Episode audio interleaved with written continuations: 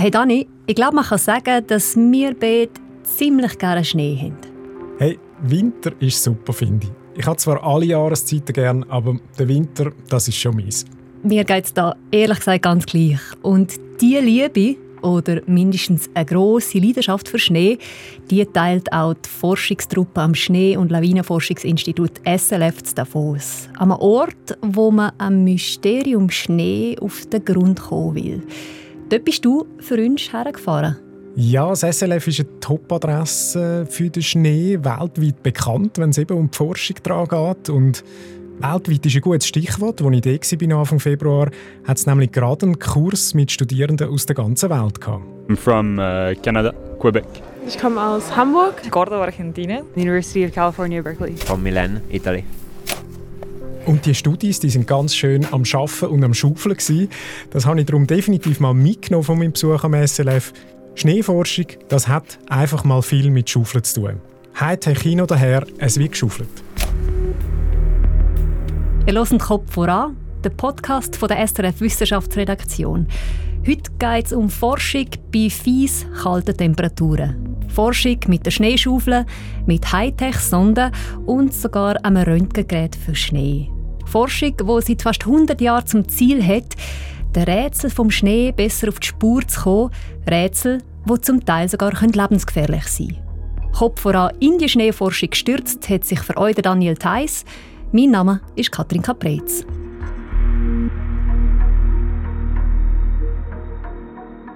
Dani, ich kenne das SLF seit vielen Jahren ja vor allem wegen dem Lawinenbulletin, wo im Winter zweimal täglich rauskommt. Was machen denn jetzt all die Studierenden dort? Ja, es sind dort Anfang Februar gerade die 30 Studentinnen und Studenten am SLF gewesen.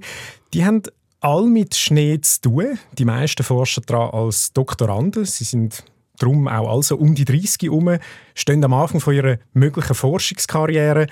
So wie zum Beispiel Juliana Veltramone aus Argentinien, wo nachher die modernen Messmethoden, die sie jetzt da am SLF lernen kann, dann auch in ihrem Heimatland brauchen There's also a lot of new instruments and techniques that I've never seen before. So um, I'm to try to apply them back there in Argentina because they haven't been done before. So it's great.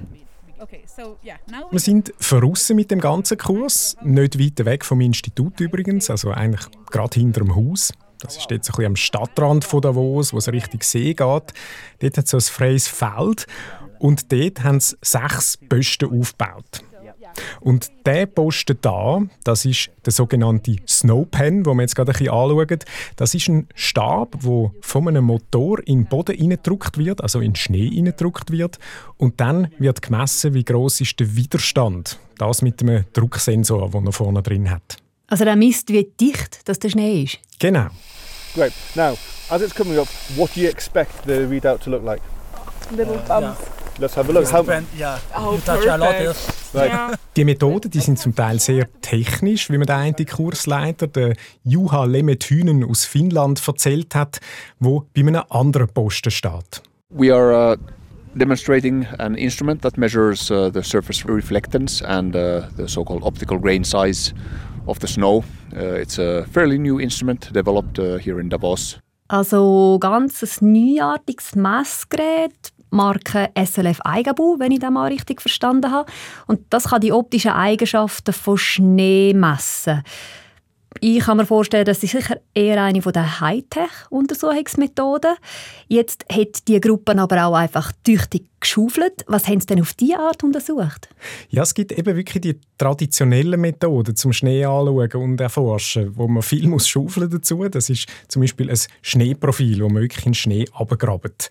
Die braucht man bis heute, Schneeprofil, und darum lernen das die Studis auch noch kennen. Das wird ihnen immer noch gezeigt, hat mir der Kursleiter vom SLF, der Martin Schnebeli, erzählt. Ja, das ist so äh, ein Mix. Die äh, traditionellen Methoden sind ja auch sehr preisgünstig, leider nicht sehr aussagekräftig. Und je moderner die Methode ist und je umfassender, also Computertomographie, umso teurer wird sie auch. Und ja, da muss man halt immer ein bisschen balancieren, welche Information muss man aus der Schneedecke haben, um jetzt, wir mal, für das Modell oder für irgendeine Aufgabe weiterzukommen. Also strenges, aber billiges Schneeschaufeln, das gibt immer doch noch auch wichtige Informationen über den Schnee. Ja, und etwas ganz Wichtiges, wenn man Schnee untersuchen tut, ist, dass man eben nicht nur von oben schaut, also dort, wo man drauf steht, sondern dass man wirklich in die Tiefe runtergeht. Das kannst du dir vorstellen, wie bei einer Torte am Schluss. Schaue ich von oben auf die Torte drauf, dann sehe ich nur Glasur oder, ja, sagen wir, wenn es eine Schwarzwälder Torte ist, sehe ich Schokoflocken. Und wenn ich sie dann anschneiden tue, dann sehe ich, was sie alles für Schichten drin hat. Biskuit, Rahm, Krise und eben alles ist ein bisschen anders. Und im übertragenen Sinn, genauso sieht es dann eben auch aus beim Schnee. Ja, genau, im übertragenen Sinn natürlich. Äh, wenn man dann eben genau anschaut im Schnee, in die, in die Profil, in die, in die Schichten, dann kannst du auch mit dem Finger reingehen, dann äh, kannst du mit der Lupe anschauen. Es hat feinere und gröbere Schichten, solche, die fest zusammengebacken sind, fast wie Eis, kannst du dir vorstellen, wirklich massiv und äh, zum Teil dann eben ganz, ganz fein wie Zucker und Bröselig. Ja, und wie entstehen jetzt die Schichten? Zum Teil hat es mit dem Wetter zu tun. Also zum Beispiel, ob es mal geregnet hat oder ob es lang kalt war. Das siehst du dann wirklich alles im Schnee und in diesen Schichten. Und dann sind es aber auch so Prozesse, die permanent eigentlich drin in der Schneedecke passieren. Man redet vom Schnee, der sich umwandeln tut. Also das, was passiert, wenn die Schneedecke sich erwärmt, der Tag durch, wenn die Sonne drauf scheint und dann in der Nacht aber auch wieder abkühlt, wenn halt abstrahlt und die Schneedecke wieder kälter wird? Ja, mit dem hat es zu tun. Und es geht tatsächlich vor allem darum, was in diesen langen Nächten passiert, wo es äh, wirklich kalt ist, wo es die sogenannte Abstrahlung gibt von der Wärme. Die Schneeoberfläche die wird dann viel kälter, als es im Schnee drin ist. Und je näher du gegen den Boden kommst, desto wärmer wird es. Der Boden ist meistens so knapp 0 Grad noch. Und das ist dann ein sogenannter Temperaturgradient in dem Schnee drin, also oben kalt, unten wärmer. Und was hat jetzt das in der Schneedecke für Auswirkungen ganz konkret? Ja, tatsächlich eben sehr grosse. Also von unten, wo es wärmer ist, steigt Wasserdampf auf und der Wasserdampf der kommt aus dem Schnee selber. Das ja, klingt jetzt ein bisschen komisch aufs Erste, aber es ist ganz normal. Das nennt sich Sublimation, was ich übrigens ganz ein tolles Wort finde, muss ich ehrlich zugeben. Also die Sublimation, das ist der physikalische Prozess, wo etwas Gefrorenes direkt gasförmig wird. Also es tut nicht zuerst schmelzen, sondern eben es wird vom Gefrorenen direkt zu Wasserdampf, Eis zu Wasserdampf. Und Schnee, ja, ist ja eigentlich nur gefrorenes Wasser. Also wie ich ja gerne sagen, die absolut schönste Form von gefrorenem Wasser. okay, gut, da hänge ich mich an. Also es ist wirklich das beste gefrorene Wasser, was es gibt. Und da steigt dann eben der Wasserdampf auf in der Schneedecke und weil es immer kälter wird gegen oben, vor allem eben in der Nacht, gefriert der Wasserdampf dann wieder an.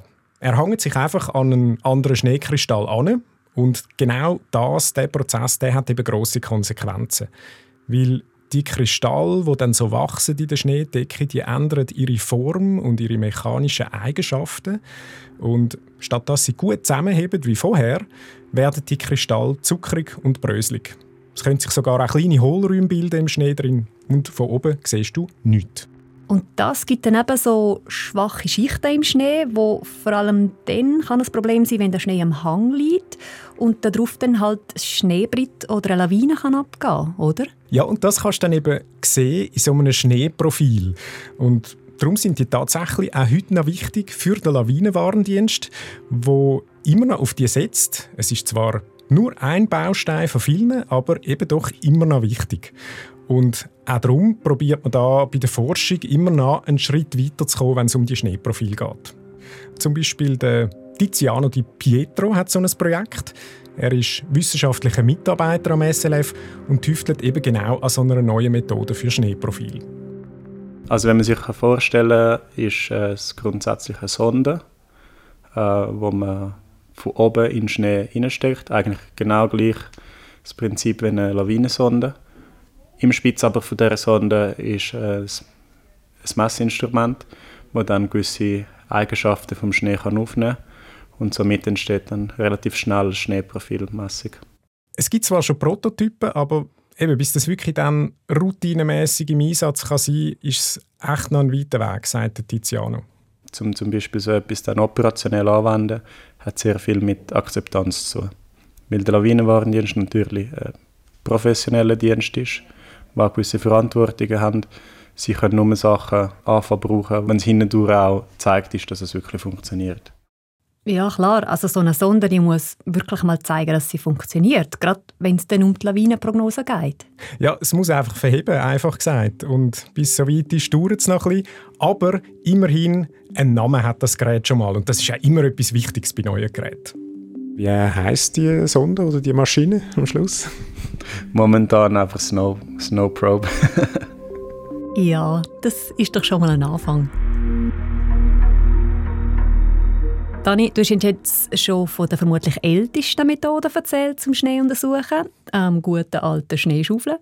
Du hast uns von Spezialgeräten erzählt, die das SRF selber entwickelt hat, bis hin zu Sonden, die im Moment sogar noch Zukunftsmusik sind. Aber jetzt sag mal, warum ist es denn so schwierig mit dem Schnee? Was macht die Forschung daran so komplex? Schnee ist einfach so ein ja, richtig schwer fassbares Material. Also ich meine, das eine ist natürlich, es schmilzt gerade in der Hand, oder? Das macht es schon mal aufwendig. Du brauchst immer kalte Räume, kalte Umgebung, wo du es anschaust. Und dann gibt es eben so viele, viele verschiedene Arten von Schnee. Okay, die winzigen Schneeflöckchen, wenn es schneit, wenn es ganz kalt ist, grosse, pappige Flocken, wenn es wärmer ist. Hast du Leute am SLF eigentlich gefragt, wie viele verschiedene Schneeflocken das es gibt? ja, klar. Aber komm jetzt, die Antwort kennst du eigentlich schon selber, oder? Niemand weiß es. Genau, niemand weiß es. Es gibt natürlich grob verschiedene Schneearten, klar, oder, wo man es so einteilt. Äh, du hast gerade selber ein bisschen etwas gesagt, pappig, locker, kälter, wärmer. Und all diese Schneearten, die haben auch verschiedene Flocken drin. Und Flocken sind ja eigentlich nichts anderes als kunstvolle kleine Eiskristalle. Und die kommen halt so typisch Natur in wirklich nicht zählbaren Abertausenden von verschiedenen Formen vor. Es hat damit zu tun, bei welchen Temperaturen so eine Schneeflocke entsteht, wie feucht ist die Luft, äh, wie, was, was passiert alles dann auf dem langen Weg von der Wolke, bis sie am Boden abgeschneit hat. Und nachher, davon haben wir es ja vorher gehabt, die ganzen Umwandlungsprozesse, die dann nachher in der Schneedecke passieren. Also eben, es ist einfach eine unglaubliche Formenvielfalt. Darum, niemand weiß es. Ich habe vor kurzem ein Porträt über einen japanischen Schneeforscher gelesen und der hat Schnee beschrieben als einen Brief aus dem Himmel. Und dass es einfach kaum jemanden gäbe, der diesen Brief entziffern könne. Jetzt gibt es ja am SLF vor allem eben auch den Lawinenwarndienst. Ich habe mir kurz noch die Geschichte vom SLF angeschaut und man kann sagen, das SLF gibt es wegen der Lawinen und weil man in den 1930er Jahren eine professionelle Lawinenprognose für die Schweiz aufbauen Ja, genau. Und die gibt es natürlich eben bis heute. Und es sind heute acht Leute, die das machen. Der Lawinenbericht ist wichtig für Leute, die Schneesport machen, Skitürer und so weiter. Aber gerade auch wenn es mal wirklich richtig, richtig viel schneit, ist es auch sehr entscheidend, wie dass man dann Straßen oder eben ganze Dörfer schützen. Ich habe einen von diesen Lawinenspezialisten getroffen, den Jürg Drachsel. Der Jürg, er ist Mitte 30 und ich habe schnell gemerkt, er ist wirklich total fasziniert von seinem Job. Also wie wird man überhaupt Lawinenspezialist? Eine eigentliche Ausbildung gäbe es in dem Sinne nicht, hat mir der Jürg gesagt. Er zum Beispiel war vorher Schneeforscher und hat dann umgesattelt. Das erste Jahr, wo man als Lawiner schafft, ist wirklich, wird man eingearbeitet. Das heißt, äh, ja, man lernt das ganze Jahr lang. Man läuft in so einer sogenannten Doppeltour, läuft man einfach immer mit, ähm, übernimmt dann immer ein bisschen mehr Verantwortung und am Ende des Jahres ja, macht man eigentlich äh, das Bild dann selber, aber hat immer noch eine zusätzliche Person dabei. Lawiner, sagen die zueinander, ist ja geil. Ja, geil. Der Jürg Drachsel, er hat mir dann erzählt, wie das eben so ein Bulletin entsteht. Ich kann dir da sonst gerade die Zusammenstellung von gestern zeigen. Also all die Daten habe ich gestern angeschaut, um meine Prognose zu machen. Das sind eben die Daten, wo man sieht, zum Beispiel, wie lange hat die Sonne geschonen, wie war die Temperatur gewesen, und dann gerade auch Sachen wie die Oberflächentemperatur vom Schnee, die sind wichtig. Und für so Messdaten gibt es in der Schweiz ein grosses Netzwerk von 186 Messstationen, hat er mir gesagt, wo das fast alles automatisch machen. Das sind wie so unsere Hauptdaten. Dort haben wir auch noch zusätzliche Sensoren drin, explizit für den Schnee. äh, wie eben zum Beispiel eine Schneeoberflächentemperatur äh, oder dann hat es noch Temperatursensoren, die am Boden angemacht sind, die werden eingeschneit und nachher dann kann ich sogar wie aus dem Schneeprofil raus noch Temperatur haben. Das heißt, ich habe den Boden, ich habe auf einem halben Meter und auf einem Meter weiß ich, wie warm oder eben kalt meine Schneedecke ist und das sind wieder so zusätzliche Daten. Du, ich glaube, ich habe so eine Station selber auch schon gesehen. Steht nicht gerade unterhalb vom Weissfloh Jocht Davos so eine? Ja, genau, das ist auch so typisch. Die meisten sind wirklich hoch oben, so zwischen 2.000 und 3'000 Meter über Meer. Und sie fallen da recht auf, weil sie im Gelände sind, wo es keine Bäume mehr hat. Und äh, man sieht dann wirklich so von weit her schon einen, einen Mast, äh, dick wie ein Baumstamm, so etwa sieben Meter hoch. Und dort hängen dann all diese Sensoren dran. Und am besten erkennt man dann eigentlich das Windrädchen. Und der Wind, gutes Stichwort, das ist eben etwas ganz Entscheidendes bei der Lawinenprognose. In der Lawinenkunde gibt es so einen Satz, wo äh, glaub, vielen einfach immer wieder durch den Kopf geht. Der Wind ist der Baumeister der Lawine. Ich nehme an, damit ist dann die Rede von so Verwehungen, Verfrachtungen, also dass wenn es luftet, der Schnee halt wirklich zünftig in der Gegend umgeschoben wird, oder? Der Clou am Ganzen ist, der wird zwar irgendwo wegblasen, aber logischerweise sammelt er sich niemand anders an. Das ist dann so in, in Mulden, in Löcher oder eben hinter, äh, hinter einem Grat zum Beispiel. Und das könnte dann wirklich Meter um Meter um Meter sein, also wirklich richtig viel. Und äh, dann wird es allenfalls gefährlich. Und darum ist eben die Verfrachtung vom Schnee ein wichtiger Teil der Lawinenprognose. Ja, das ist genau das ist die sogenannte Snowdrift, die Sie da anschauen.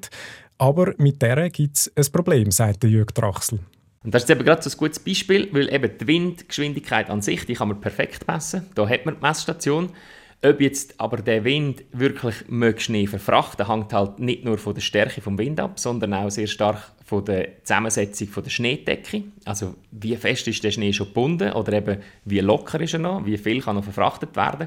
Und das ist wie etwas, wo man, wo man nicht direkt kann messen kann, der, Snowdrift. Und da springen eben die Modelle, die uns in dem Sinn helfen, ähm, aus der echten Messung vom Wind nachher dann zu modellieren, wie stark ähm, ist die Verfrachtung äh, an der entsprechenden Station. Da braucht es also Computermodelle, ich kann mir vorstellen, ziemlich spezifische, tut die jetzt SLF selber entwickeln? Ja, es ist tatsächlich so. Also die äh, Modelle und Programme, die sind so spezialisiert, die müssen zum SLF einfach gerade selber machen, selber programmieren, weil sonst macht es niemand. Gehört also auch zur Forschung dazu, so ein Computermodell zu machen, je nachdem.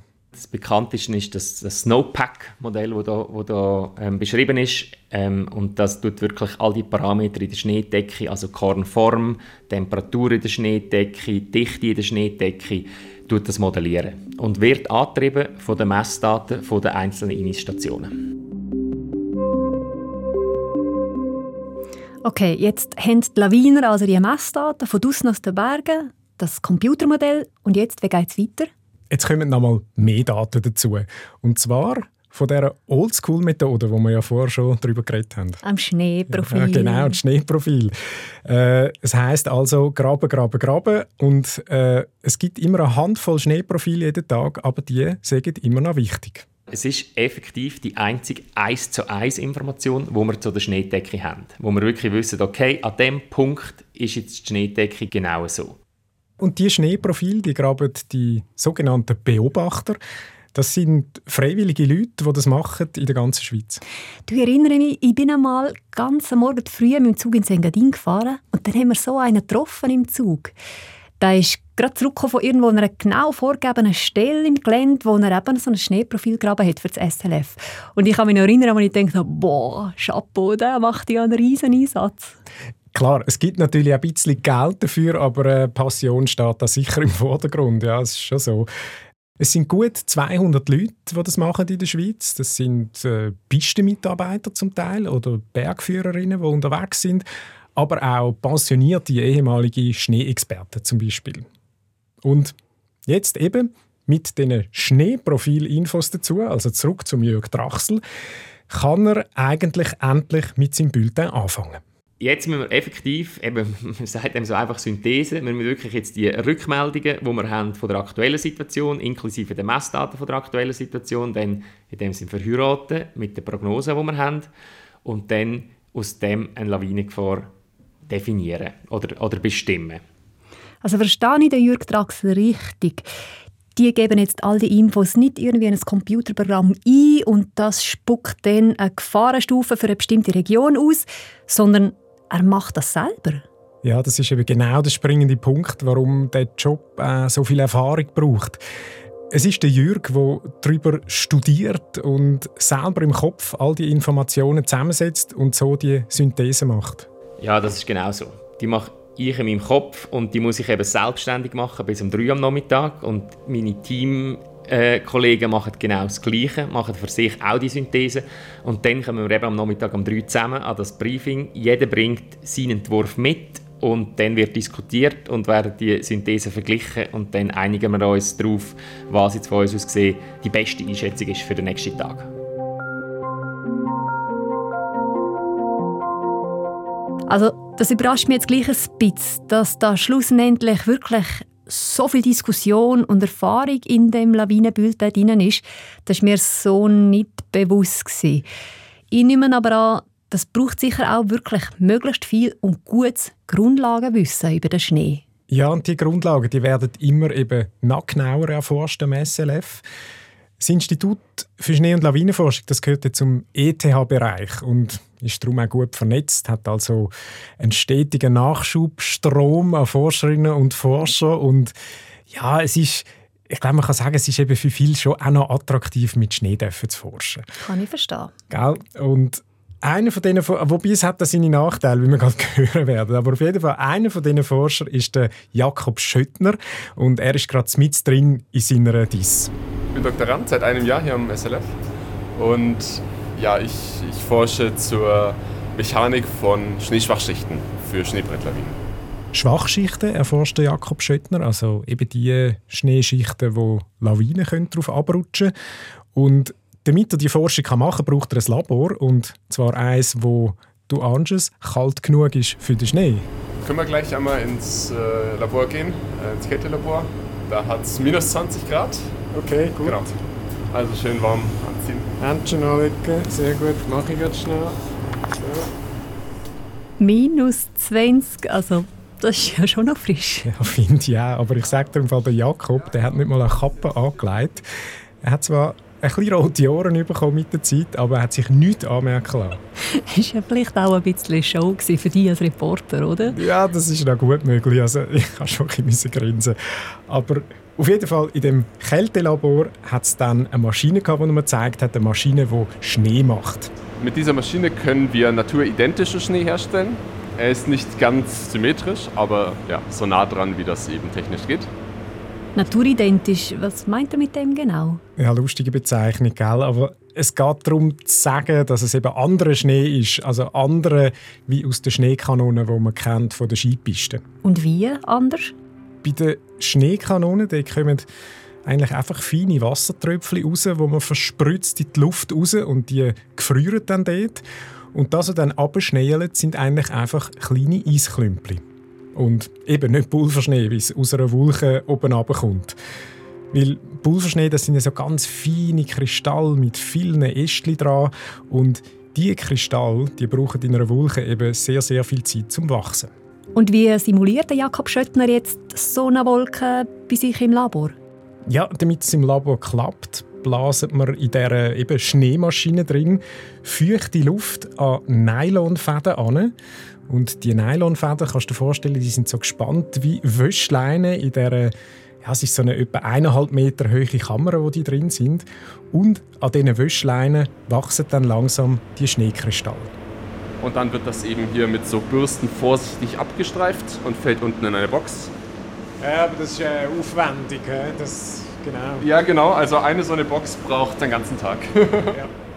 Eine Kiste Schnee pro Tag. Ah, Jesus. Aber was macht denn jetzt der Jakob Schöttner genau weiter mit dem wertvollen Pulverschnee?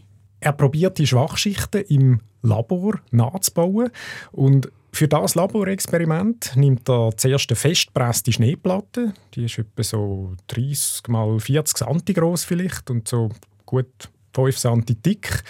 Also ja, kannst du sagen, eigentlich der feste Tortenboden, oder, zum beim Bild von vorher bleiben. Und auf diesen festen Boden macht er dann eben so eine feine Schicht von dem Pulverschnee aus der Maschine drauf. Das Ganze ist aber heute, wo er mir es zeigen will, nicht so einfach, weil der feine Pulverschnee, der da die Zwischenschicht, die Schwachschicht sollte machen, der klumpert jetzt gerade ein bisschen zusammen.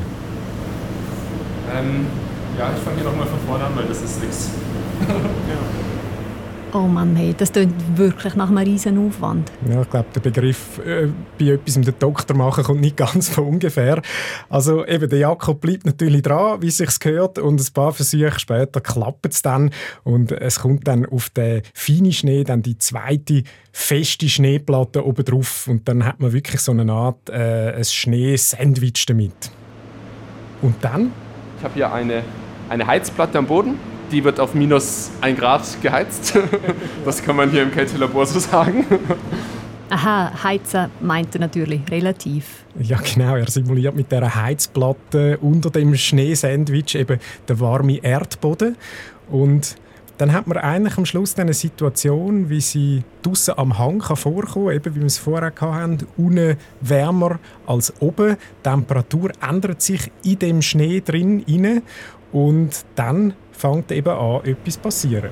Und dann in drei, vier, fünf Tagen haben wir in der Mitte wunderschönen Tiefenreif. Was meint der Jakob Schöttner mit wunderschönem Tiefenreif? Ja, es gibt verschiedene Namen für das. Also eben Tiefenreif, wie der Jakob gesagt hat. Oder man kann auch Schwimmschnee sagen oder eben die Zuckerschicht.